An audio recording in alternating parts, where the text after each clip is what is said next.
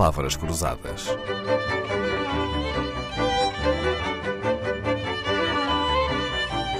Porque quase tudo é uma questão de semântica. Na Lei de Bases da Saúde, que partiu de um trabalho feito por uma comissão presidida pela nossa convidada, lê-se às tantas que todas as pessoas têm o dever de ser responsáveis pela sua própria saúde e pela melhoria da saúde da comunidade, tendo o dever de as defender e promover.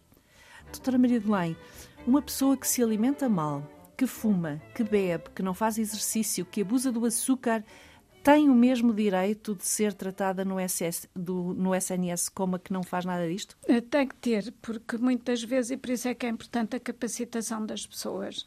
No mundo de marketing, em que aquelas leis fundamentais e regras fundamentais de que não podemos usar publicidade subliminar, mas não sei que ninguém controla isso.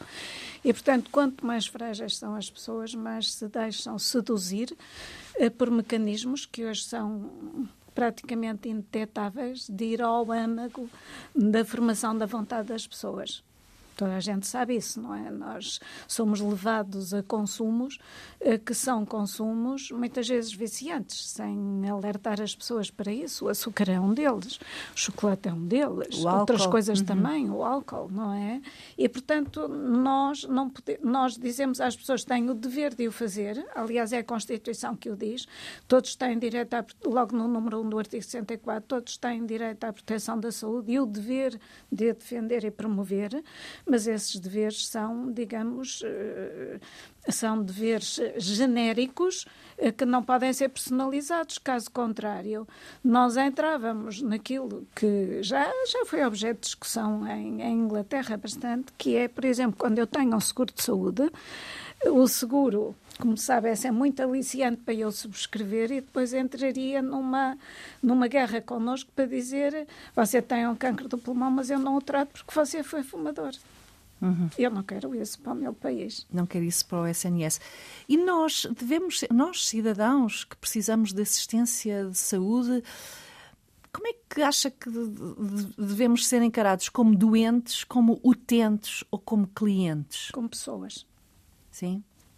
Como pessoas, porque eu preciso de, de saúde antes de estar doente eu preciso de, de entrar numa instituição e ser tratada pelo meu nome. E preciso uh, realmente de, de, de saber que grande parte daquilo que me é devido é pelo meu estatuto enquanto pessoa que tem dignidade constitucional, não Aquela é? Aquela velha ideia de que o cliente tem sempre razão e que tudo deve ser feito para satisfazer o interesse do cliente. Na saúde, custa-nos pensar assim, não é? Na saúde, nós custa-nos pensar nas pessoas Deixe... como clientes de saúde, não é? Não, mas deixe-me dizer que há uma coisa que é muito importante distinguir. Se eu vou a um operador privado, eu tenho uma relação de cliente com ele, porque esse operador privado faz-me o que, o que me diz que eu devo fazer, mas também me diz o que eu quero fazer, ou melhor, também me faz o que eu quero fazer. Portanto, eu tenho uma relação de cliente com ele.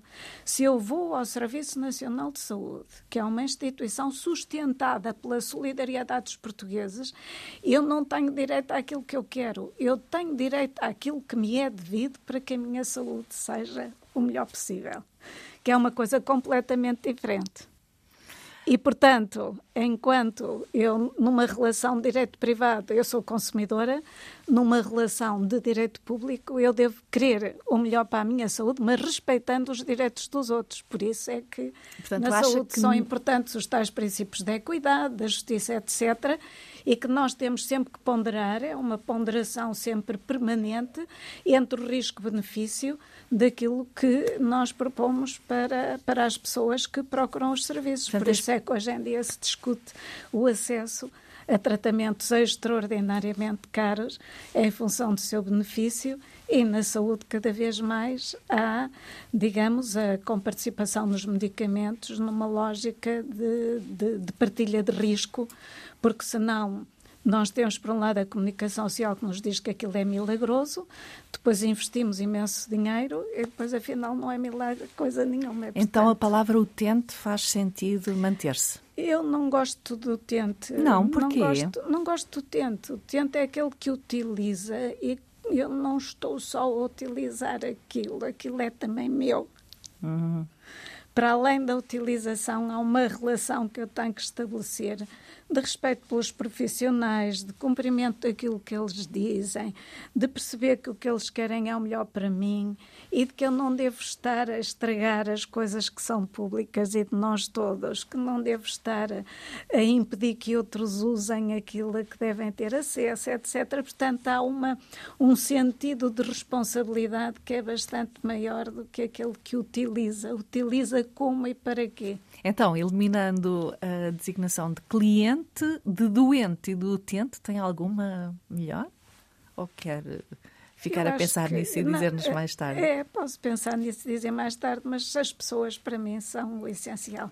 Todos têm que ser tratados como gente e todos devem sentir-se gente na sua relação com o SNS. As pessoas primeiro. Doutora Maria de Belém, foi uma honra tê-la na Antena 2, um prazer escutá-la nas suas sábias palavras que não precisam de muitos decibéis para se fazer ouvir. Agradecemos o seu tempo, a gentileza. Leonor Matos gravou e sonorizou com grande mestria. Querendo comentar ou criticar, envie-nos uma mensagem para palavras.cruzadas.rtp.pt. Palavras Cruzadas, um programa de Dalila Carvalho.